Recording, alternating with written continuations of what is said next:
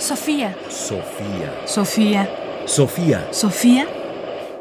Ráfagas de pensamiento.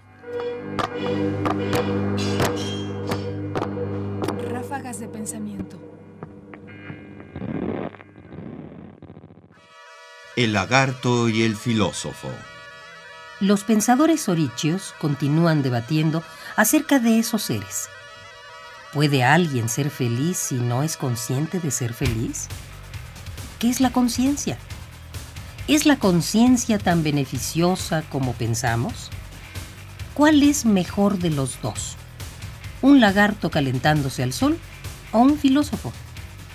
¿Mejor en qué sentido y con respecto a qué finalidad? Hace muchísimo más tiempo que hay lagartos que filósofos.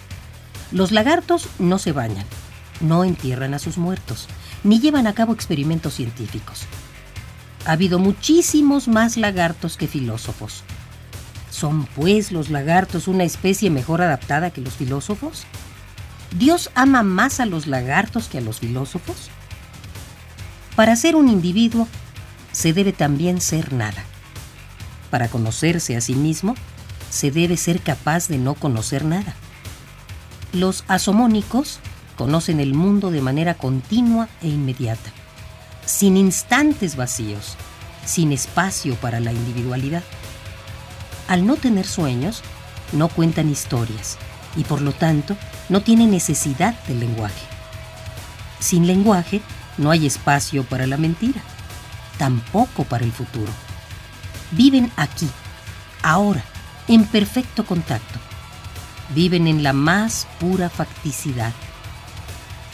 Pero no pueden vivir en la verdad porque el camino de la verdad, dice el filósofo, discurre a través de las mentiras y los sueños.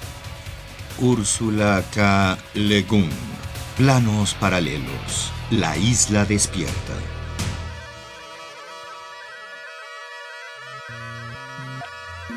El lagarto y el filósofo. Dios ama más a los lagartos que a los filósofos.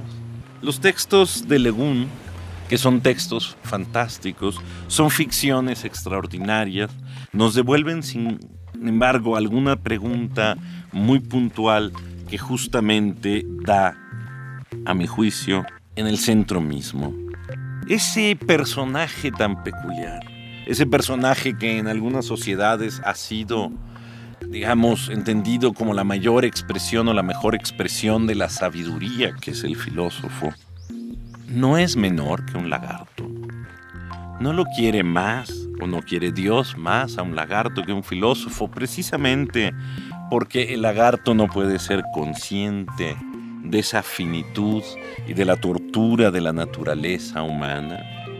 ¿No sería mejor, se pregunta también, no tener sueños, no tener historias, no tener esas cosas raras que hoy incluso llaman metrarrelatos?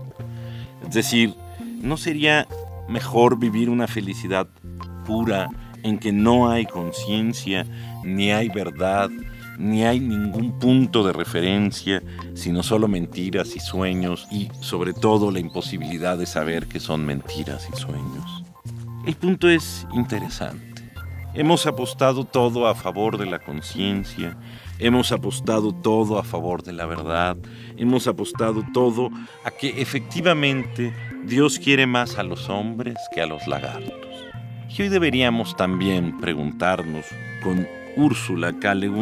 si realmente Dios ama más a los hombres, si nuestra apuesta por la conciencia es realmente una apuesta a favor de la felicidad, o si en realidad es el camino que equívoco hemos seguido para, insisto, no poder nunca ser felices.